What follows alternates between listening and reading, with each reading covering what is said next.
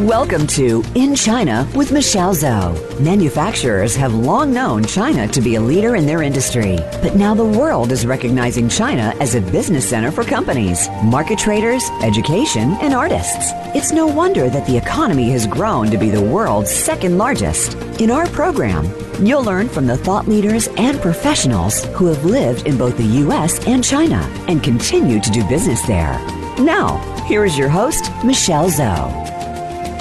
Welcome, everyone. It's so great having you all here today. You are listening to In China with Michelle Zhou, and I'm your host, Michelle. I'm the founder and CEO of Pacific Technologies Consulting Group. We help American and Chinese organizations learn from each other, bridge their needs, and grow their businesses internationally. You can contact me at our company website, ptcgconsulting.com. Make sure to click on the links in my show link or email me at michelle.zhou at ptcgconsulting.com. I always welcome you connect me on LinkedIn. Today we have a wonderful guest, Dr. Ting Ting Zhang, on the show together with me. And we're going to talk about how to navigate the healthcare industry in China. So Ting Ting, so glad to have you here today. And you are calling from Shenzhen uh, in China. I appreciate it's early morning for you. Thank you for having me on the show. It's not that early. we get up quite early every day. I know you are a, such an entrepreneur. Your day is like a working, I don't know how many hours, but uh, from what I know about you, I think uh, at least uh, 14, 16 hours a day, and it's been a couple of years. Is that correct? yes, I came back to China in 2015, and uh, Shenzhen is a very vibrant and lively city, and uh, working overtime is quite a norm. yes. Yeah, it's very fast paced. Yeah. I remember we met first time that was back in Seattle, and you were working for a research or drug company. Tell us a little bit about your background as a starting. Yes. Thank you. I left China uh, back in the early 90s to uh, study in Columbia University for my PhD in cancer biology. And then I, in 2001, I joined Lawrence Berkeley National Lab and worked on essentially uh, genomics and system biology and uh, uh, won a DARPA special commendation for my effort in an anti-terror project, anti-bioterror project. And then I joined uh, Roche Palo Alto and uh, a drug company, mostly uh, working on decision support and uh, data analytics for autoimmune, infectious, respiratory, and uh, diseases, uh, respiratory diseases and cancer. so it's been quite a, a change from drug research to healthcare and that was prompted by understanding of the Chinese market, especially the uh, epidemic of uh, cancer, which is why I left the US and came back to China. Wow. You know, you throw in so many uh, words that I'm not very familiar with. I'm sorry. But, this is, you know, a lot of jargon here. but uh, yeah, in general, yeah. So you studied, um, you know, PhD in cancer-related uh, cancer biology. Is that what you yes. said? yes.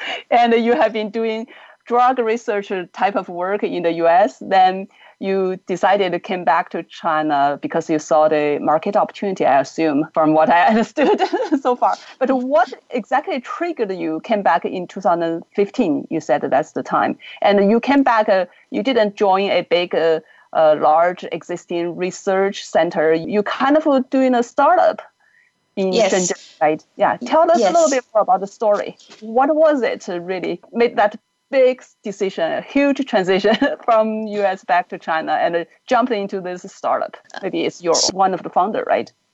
Uh, yes, I think a personal journey. Uh, for me, my father passed away and uh, due to pancreatic cancer during my freshman year in college. So, as a relative of a cancer patient, I feel the pain and the loss that was quite acute. And we were quite helpless during the treatment process.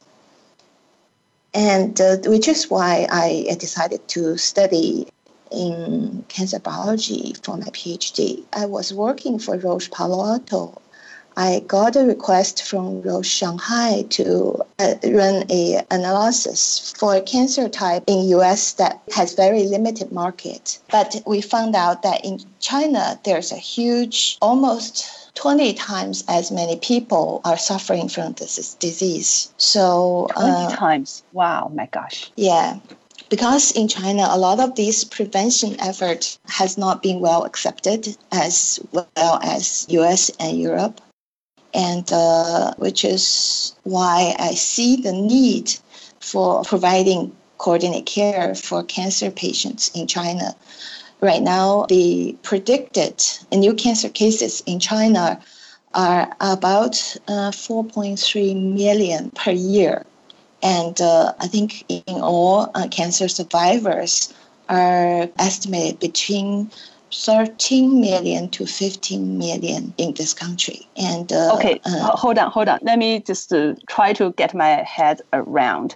So you said in China, yeah, you, you did some research and you saw the huge number of patients in China suffering from cancer, 20 times more than the US. That's one. And you also mentioned a very critical number. You said every year new cancer patients being diagnosed as cancer you said 4.3 million every yes. that's new. Wow. Yeah. and uh, you also mentioned the third number you mentioned the 13 to 14 million. Is that uh, you, you mean that's the survivals? I, i'm a little bit uh, disconnected uh, here. Help me to understand. It. is that uh, accumulated through all these accumulated. years uh-huh. Yes accumulated cancer survivors yes. That's the of what base? Is like a 20% survival or or it depends. Kind of yeah. It depends. We count five year survivals, and uh, there are certain cancer that in China that patients are receiving as good uh, treatment as in the U.S. And then there are certain cancer types. The prognosis, what we consider the survival aspects, are not very bright. So in all, accumulated survival about this number. Do you have a percentage? Of a base of patients, then what percent got to live for some time? well, it depends on the cancer type. Breast cancer, you know, have very good survival rate, and uh, colon cancer as well. Uh, you know, if diagnosed early, and uh, for other cancer types, uh, especially certain digestive, you know, liver cancer cancer, the survival aspect is not as good as breast cancer. Yeah, liver cancer. I had a relative. He passed away when he was a, little bit short of 50 years old, very young. Yeah. And when he was diagnosed with liver cancer, that was like a, within six months. It was right. very sad, very much a big surprise to us. So okay, what I heard from you is you compare the U.S. and China markets, and uh, you noticed from just from a cancer patient's standpoint, China is such a bigger market because we have big population. Second is because the treatment uh, or those methodologies, some of them are not as good as in the U.S. Yes, it's because the cancer spectrum is different from uh, U.S. I think when we consider the cancer spectrum in US, what we call the rich countries cancer types, and in China we have a lot of a lot more gastric cancer, liver cancer, which is they're not very high numbers in, in the states. Mm-hmm. Yes, and uh, in general, Asian countries have a different spectrum than the states. Sometimes it's because infections, such as you know, HB hepatitis B infection, you know, which is correlate with liver cancer is a lot more prevalent in some Asian countries. Mm. So uh, you came back. What exactly was the goal or was the plan that you jumped into this? I know that you saw the opportunities, but uh, it's so wide range, uh, so broad. Then what exactly you guys are doing here? Uh, so I actually prepared myself by going to uh, Singapore first. I joined Lilly Singapore because previously in Roche I was working mostly in the immunology aspects and uh, infectious disease a- aspects. So I worked in Lilly Singapore, mostly working on their translational analytics, essentially helping the drug development team to find the right patient for this to try these drugs in the clinic. And uh, that actually uh, helped me transition into this cancer this health care industry uh, because i get to connect with a lot of clinicians during the process. At the same time what i realized was that when I was working in drug companies, choosing the right patient for the drug, um, also can apply the same methodology to help patients to choose the right drugs for their therapies. Mm-hmm. Totally makes sense to me. Somebody who know nothing about uh, all these uh, cancer stuff. Yes. So uh, in 2015, we received uh, funding from a traditional Chinese medicine enterprise, which is also very uh, good at distribution of medicine. Doesn't and uh, in China, Kangmei Pharmaceuticals they invested in my project, which is I call the cancer therapy management and services. And uh, I came back to China to create a platform for record record collection and uh, computer interpretable guidelines and uh, to coordinate service for both clinical research and uh, patient services. Okay, so it's cancer therapy management services. Yes. Mm. Why uh, cancer therapy management service? Because I think uh, you mentioned people suffering from cancer. Then why is the therapy management? Uh, because when we analyzing the market, there overall um, the close to 20,000 oncologists, mostly in these major hospitals in the biggest cities. And the patient tends to flock to these large tertiary hospitals, and uh, it's always crowded. And uh, the may have 50 consultations in a morning or afternoon, and they barely have time to talk to the patient, let to follow up.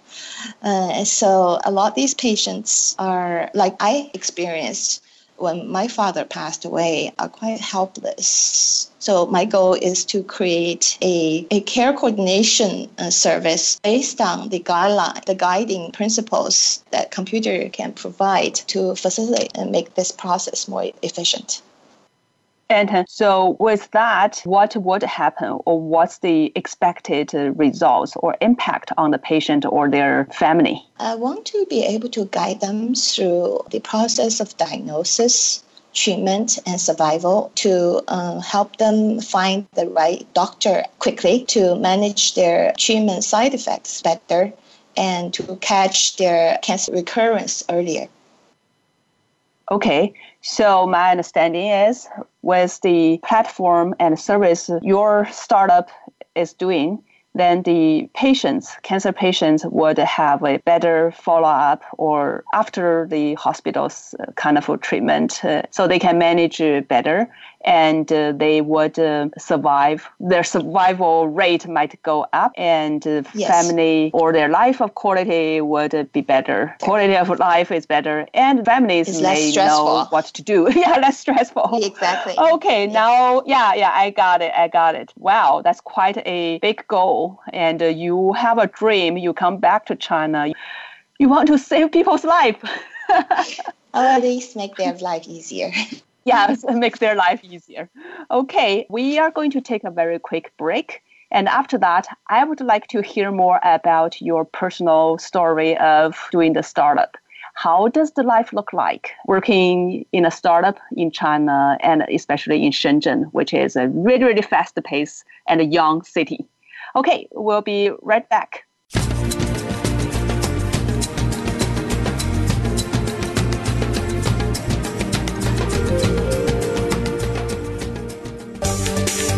From the boardroom to you, Voice America Business Network.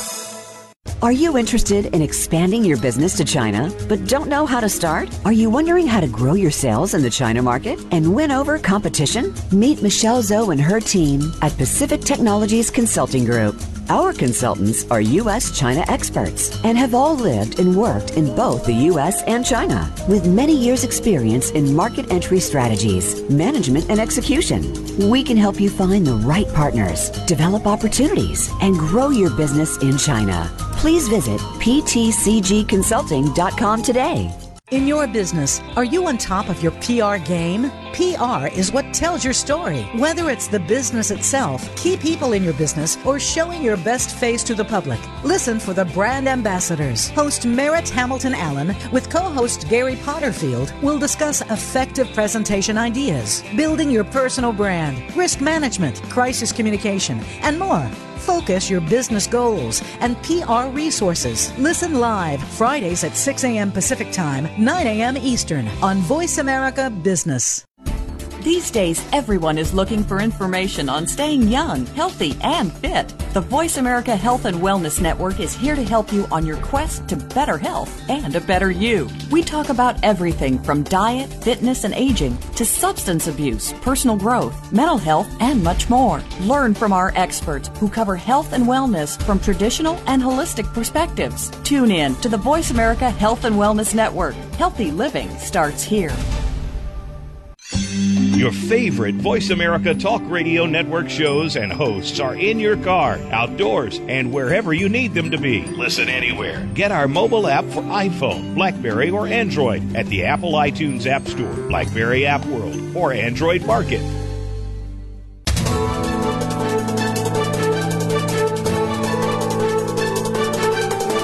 Whether the market's up or down, or if you're looking to improve your portfolio, our experts are ready to talk to you.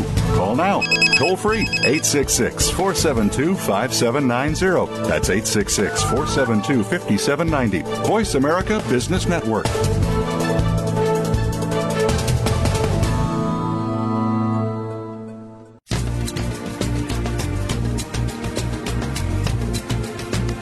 You are listening to In China with Michelle Zhou. To call into our program today, please call 1 866 472 5790. That's 1 866 472 5790. You may also send an email to info at ptcgconsulting.com. Now, back to this week's program.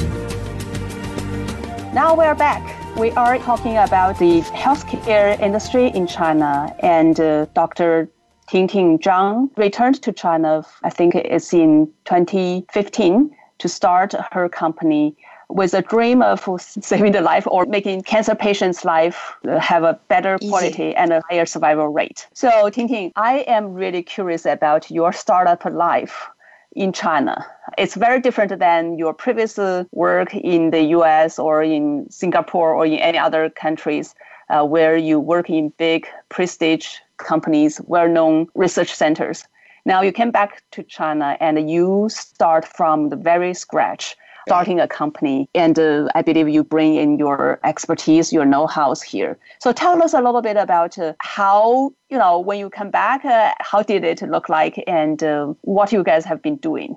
I think the advantage of coming back to China was that well, we realized there are a lot of empty spaces in this industry. And when I was uh, researching about this project in US, we realized a lot of these efforts we are trying to do are going to get into the way with the insurance companies. A lot of these are done internally in insurance company. Some of these work are done in hospitals. As a PhD, I don't have a medical degree and and there's a limited opportunity for me in US. But in China, when I came back to China, I realized the commercial insurance sector in healthcare has a very limited market share, and most people still pay out of pocket for their treatment. With the better and nationalized healthcare services, and the government are feeling a strain from the cost of medical expenses, mostly around I think 20% are incurred by cancer treatment. So uh, we see not only a need from the patient side, and we also see the need from the, the payer side to help make this process better. Mm-hmm. The insurance industry, medical insurance industry in China is very new. It was, uh, I think, like uh, 20 years, or I don't know what exactly the number, but when I was in China, many years ago it's somehow covered by the company or by some other things, or people just pay out of their own pockets. So what you said is the insurance company's influence national. is the national insurance company. Uh-huh. National insurance, the almost the NHS kind as in UK, they have very strong influence. They actually regulate the price. So mm. the pricing of the medical service are a lot of times, especially in the tertiary hospitals, are decided by the provincial government. They, you actually can look up the price list for each uh, procedure that's to be received. So that's quite different from the states. That oh, that's very transparent. Very transparent. yeah, the price is uh, settled by the government. yes, and. Uh, so that's the benefit, you know, looking at the cost side. Uh, when I came back to China, also uh, found very good was that in Shenzhen, we already have a lot of skilled IT professionals who are already trained by the outsourcing companies for IBM's or you know Microsoft, etc.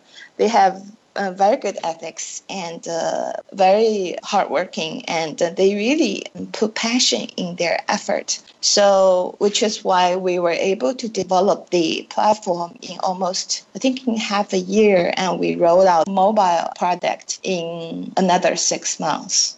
So within a year, we rolled out mobile products in, I think, in ASCO. So what is yeah. the product? Uh, we call it Anti-Cancer 365 but as in China, we call it Kang Ai San Liu but we had cancer in a Chinese character, cancer in the name.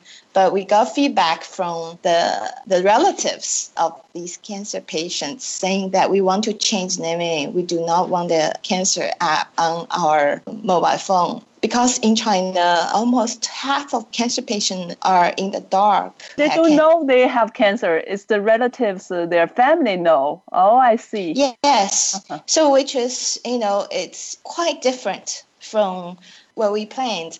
Uh, we started, we originally uh, geared this as a patient engagement, you know, like having patient manage. In the end, we found a high percentage of uh, the user of our service are actually the relatives and family of patients. I see. Okay, anti cancer 365. And right. you guys have a mobile app on the phone so they can manage their or the family manage the patient their treatment. Yeah and you provide service for them. Okay. Mm. so you said it's only within one year you guys developed the whole product and launched it or tested it in the market. We signed the uh, collaboration agreement with the lymphoma department of Beijing Cancer Hospital, and they're the top 10 cancer hospital one of the top 10 cancer hospitals in China. And uh, the, the oncologists agreed to offer consultation for patients if they have major questions that they need to consult. And uh, we also have what we call a virtual case management team. Essentially, we have nurses and doctors on our staff to be able to uh, quickly take a look at the record the patient or their family uploaded into our system and uh, quickly give them advices if their own treating uh, oncologists are not within reach. Mm-hmm. Yes. So yeah, just and, thinking about it, it's it sounds like it's a pretty flex complex uh, system. You have all these different uh, parts connected through the uh, platform, connecting the information as well as connecting the different parts, service providers, uh, doctors, yes. Uh, patients, uh, family, and, and, your company. yeah, diagnosis. Mm-hmm. Wow. So diagnosis as well as imaging uh, services. so uh, we're connecting both the what we call the service providers, the physicians, as well as you know the all the third party service providers. Mm-hmm. tell us a little bit more about uh, your personal life. What I'm trying to see is uh, trying to get a sense of uh, like uh, how hard uh, it is uh, by doing jumping into startups and running things from scratch, establishing your team. Uh, how big is the company now, by the way? We have almost uh, 400 people now. 400 uh, people we, we in two years? Yeah. Yes. we were able to have a hundred people team within I think six months. Oh gosh, that's big. Yes, that's because you know the the talents are here, so it's you know within Shenzhen it's easier to find IT professionals we have designers, uh, designers as well as you know oncologists on staff to help us guide this process, which would be very very expensive in the states. Okay, so, that's a good um, news. Well, I just want our audience know if you want to do your startup and it's technology based, then China and especially Shenzhen is a great place to start. yes. Ting was able to hire 100 uh, IT professionals within six months, and they're high quality, right? Good quality. Mm-hmm. Very, very dedicated and professional, and you know, as I said, someone who came out of the outsourcing companies for IBM. Someone actually, one of my tech manager is from used to work at IBM China. Mm-hmm. Okay, so how's yeah. your own life look like? it's a lot of catching up. it's a lot of catching up because, as you see, like uh, my plan had to adapt to the local environment. When I first, doctors already told me, well, you can't tell the patient that they have cancer because you might be sued by the families. so, okay. so that's, uh, and then when we were looking for nutritionists, and uh, you know nutritionist and physical therapist for the cancer patients and uh, we realized it's a blank almost a blank space. A lot of these nutritions only available within the cancer hospitals. It's in very high demand. And then we realized well a lot of these cancer chinese cancer patients are not going to the nutritionist for their nutritional support. They're going to the traditional chinese medicine doctors which is you know a profession exists in China and for their you know recovery and uh, recuperation. So okay, that's interesting. I heard from you another great market opportunity. China is very in need of nutritionists, but on the other side, because a nutritionist is not uh, a something a professional. First, it's very not very well known in China, and uh, second is people you know probably don't uh, go to them if they really in need of this mm-hmm. type of support. They go to the Chinese medicine doctors. Interesting. Right. Well. Right something. so we actually uh, another another blue sea in China to create a market. yeah, we are now having provincial Chinese medicine hospital.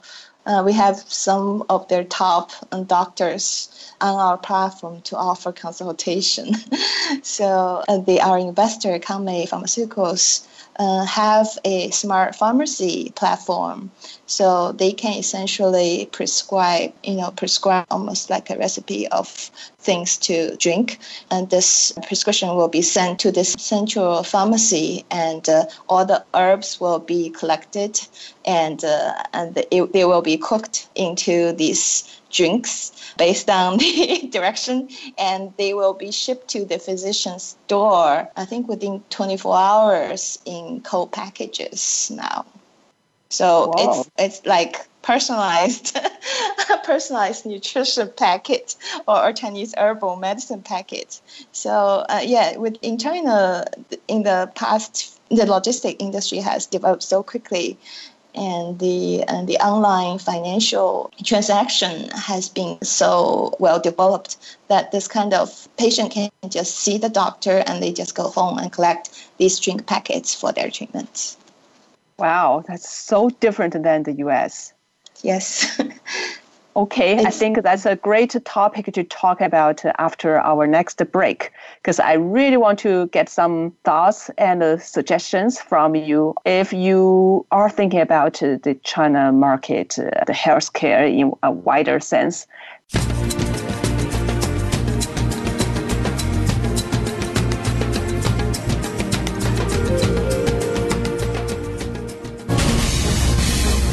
Voice America Business Network, the bottom line in business. Are you interested in expanding your business to China but don't know how to start? Are you wondering how to grow your sales in the China market and win over competition? Meet Michelle Zhou and her team at Pacific Technologies Consulting Group.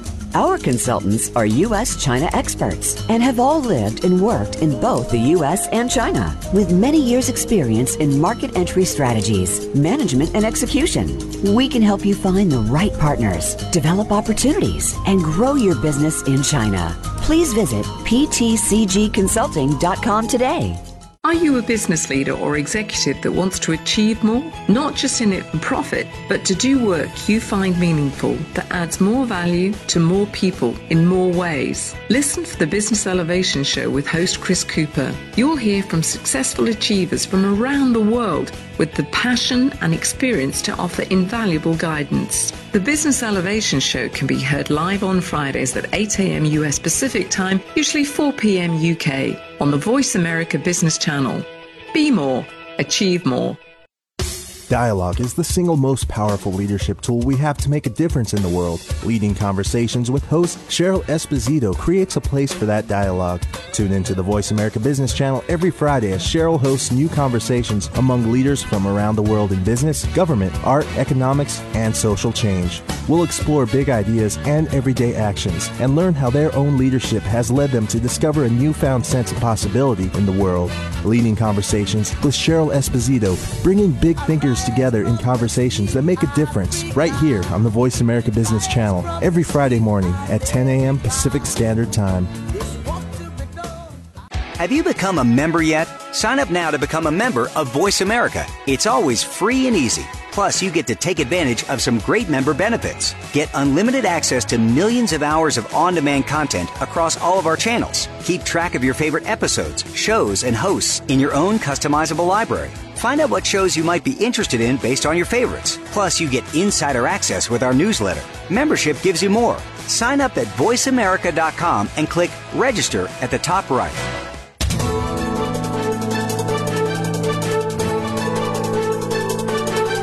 Whether the market's up or down, or if you're looking to improve your portfolio, our experts are ready to talk to you. Call now toll free 866 472 5790. That's 866 472 5790. Voice America Business Network.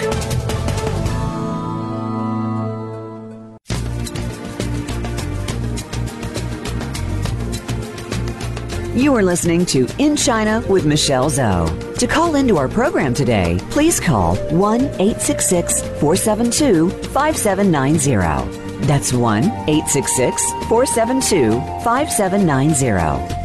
You may also send an email to info at ptcgconsulting.com. Now, back to this week's program. Okay, we are back. This is In China with Michelle Zhou, and I'm talking to Dr. Tingting Zhang about the healthcare industry in China. Before we took the break, I think uh, Tingting mentioned some of the differences that she has experienced in the China market versus uh, the markets she's very familiar with, which is the US. So we, I want to dig a little bit more into this and maybe from a step thinking about other, no matter it's investors or professionals or companies that are thinking about this big China uh, healthcare market uh, if they want to capture the opportunities, uh, what can they learn from you in terms of what are the things that they must know, and especially what are the things they should watch out for? Thank you. You asked earlier about, you know, what are the, how do I spend a lot of my time? I actually spend a lot of time uh, watching news and reading news, especially about the policy changes of the industry in the past two years, there are a lot of new regulations coming out, changing the landscape of how mobile health are deployed in China. And also, we see a shift of the industry focuses from production and making products to providing services, which is you know why we actually adapt to this change and uh, bring technology improvement to help with job creation and revenue uh, generation, especially in the service sector. So now we are not only, I think in one years we rolled out the project, then we worked with the, with the oncologists closely to listen to needs and streamline the care process. And the, a lot of these efforts we focus on are improving efficiency uh, there's a reason why we are doing that. As you know, I came from a background of you know decision analytics and data analytics, but as a American citizen, and I actually have to be very careful about what kind of data I can work on and what kind of information I can share. You mentioned as a foreign citizen, a non-Chinese citizen, you need to be careful on what kind of data information you are working on or sharing. Right, right. Okay. Uh, a lot of these, uh, some of these uh, genomics and healthcare, you know, epidemics data, which are you know easily published by U.S. government, a lot of these are considered state secrets here in China. So you have to be very careful with. So the data classification is different in China versus in the U.S., and we should not just. Uh, you know, because we are doing this, uh, publishing this type of data in the U.S., so we think it's it's something we can do in China. So we need to first check the policy, the regulation, uh, before right. we can take those type of uh, actions. Just be right. be careful, watch out for all these uh, different, uh, you know, regulations, uh, policies. Yeah. Okay, that's a great yeah. advice.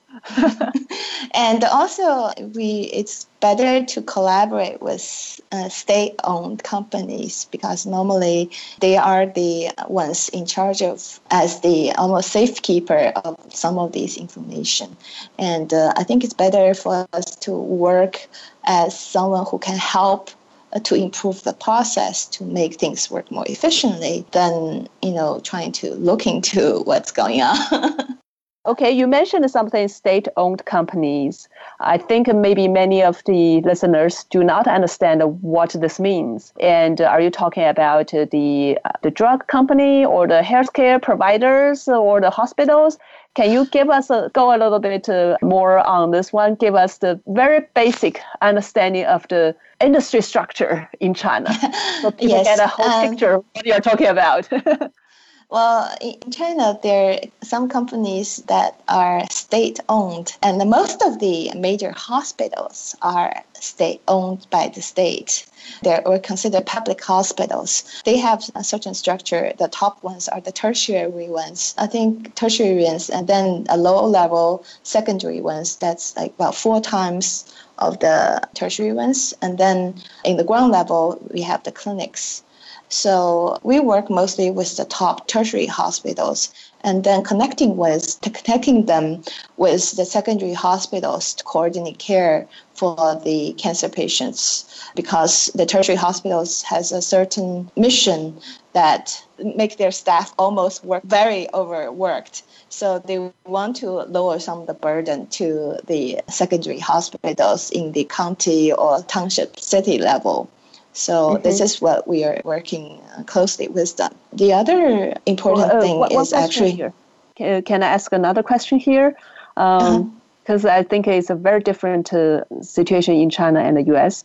Uh, in the U.S., when we got sick, we go to see our family doctors. And in China, yeah. when I was in China, lived there, uh, even just a couple of years ago, when I came back uh, working in China, it's still that when people have any, you know, even just got a flu or some small right. things, they got a fever, they went, uh, they go to the hospital and waiting right. lines to see doctors. So there's not many like the family doctor office that uh, you know you can just go make an appointment. Is this still the truth today? Well, in theory, everyone has a family doctor. In fact, uh, it could be a surprise for anyone. so, in practice, mostly people just go to the tertiary hospitals or, or at least the secondary hospitals because they are concerned about the quality of care they receive at the local level as I said, the also the, the education system for Chinese doctors are different from the States. Uh, some of these are college educated, college grads, and they start practice medicine. And some have uh, MD degree, really have gone through, you know, the uh, the doctor. They have their doctor degree and they've gone through internships. So the quality of the medical skills are different. So which is why patients tends to go to the major big hospitals. Mm-hmm. So imagine all those people coming to the hospital every day, you know, I would say on the other side, in the hospital every day is full of patients. Some of yes. them just uh, small things like a flu, fever, you know, very right. little cuts. They go to the hospital, uh, waiting in lines and see the doctor. That's why every doctor works hard, work overtime, and they see 50 patients a day. a morning.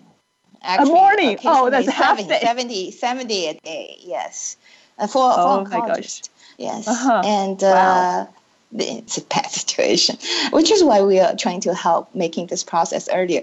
One of the data was that the patient actually spent uh, three consultations to find the right doctor as with you know family doctor with referral you can actually see only you know first one then the family doctor will, will direct you to the right patients a right doctor to see next so it's a lot more efficient with the family doctor system, uh, which is what China is trying to push through. There are a lot of opportunities here. Mm-hmm. A lot of opportunities with this change. Uh, right. It will change people's habits, but uh, in the meantime, the looks like China's uh, healthcare or the you know the system is under strain. yeah, the system will change. Uh-huh. Right, mm, right. It's still in the process. Mm-hmm. Right what's the other thing you are going to say uh, before I interrupted you? and uh, I said about the policy changes. And uh, a lot of times in China, it's still all about relationships, you know, building trust. And uh, trust is earned, it's not given.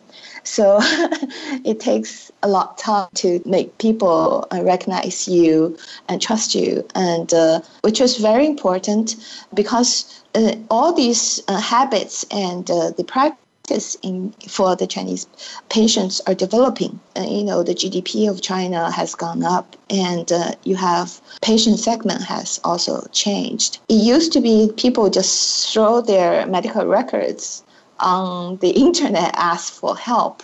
Now uh, we are seeing that if someone's medical record is disclosed, then they actually the family would sue that doctor, uh, sue that hospital, and get rewarded for this conduct. So when we first came in, we were really cautious, and we put in all the secure, you know, secure methods for managing electronic medical records. People thought, well, you're doing too much, but two years on, when we look back, we realized this is we did the right thing because we we manage the risk from the beginning and we make sure that we are on sound ground, safe ground. Mm-hmm. So right. I think for to make sure that you minimize the risk for your collaborator is very important. We want to be mm. a solution provider, don't want to be a troublemaker. Okay. Yeah, be a solution provider, not a troublemaker. Mm-hmm. Mm. Right. I think uh, what you mentioned, a couple of things here is very important. I just want to quickly summarize what we discussed today and what I learned from you. And hopefully that will help our audience to get the key suggestions out from you. I learned from you that the China healthcare industry is full of opportunities. It is not uh, very mature yet because it's in the process of uh, continue grow and developing itself uh, including insurance you mentioned, and including the family doctor care versus the hospital, all these differences here. We know there's a, a lot of opportunities, but in order to really seize these opportunities, and especially as a foreign citizen, uh, even though Tingting, you and I uh, grew up in China, we think we know China a lot. we still think, well, even though we are American citizens, we think we are Chinese, right? On the other side, yes. yeah. Uh, there are lots of differences because the structure and the government policies. So, in order to be successful in China, what I learned from you is, especially in the healthcare industry, uh, it's very important to understand the Chinese policy, the government policy, and study the regulation and make sure you follow the rules. Uh, the other thing you mentioned, uh, I think uh, you guys did a great job is uh, you are not just looking at what is today. You anticipated the future, like the risk side, right? Risk management, the data security, all these kind of things. So uh, China is learning from the Western, more developed uh, countries. Today, a lot of things are, you know, still moving, uh, very dynamic, but uh, eventually it will build a much more sophisticated system. So, right. Uh, yeah, knowing the best practices or what we're doing in the Western world is helpful, actually. So, very plan ahead. helpful.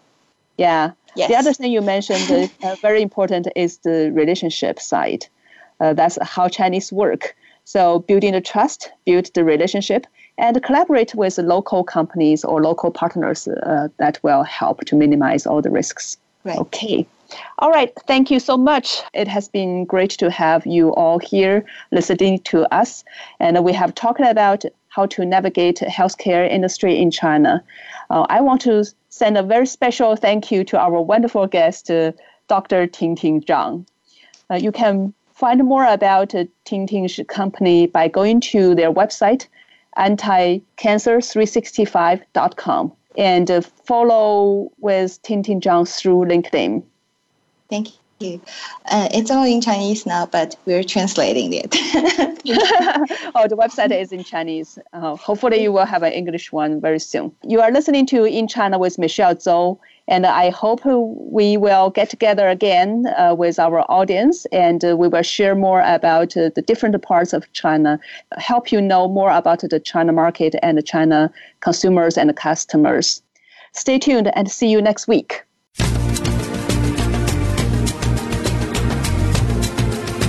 Thank you for tuning into In China with Michelle Zhou. Please join us for another edition next Thursday at 7 p.m. Eastern Time and 4 p.m. Pacific Time on the Voice America Business Channel. We'll talk again next week.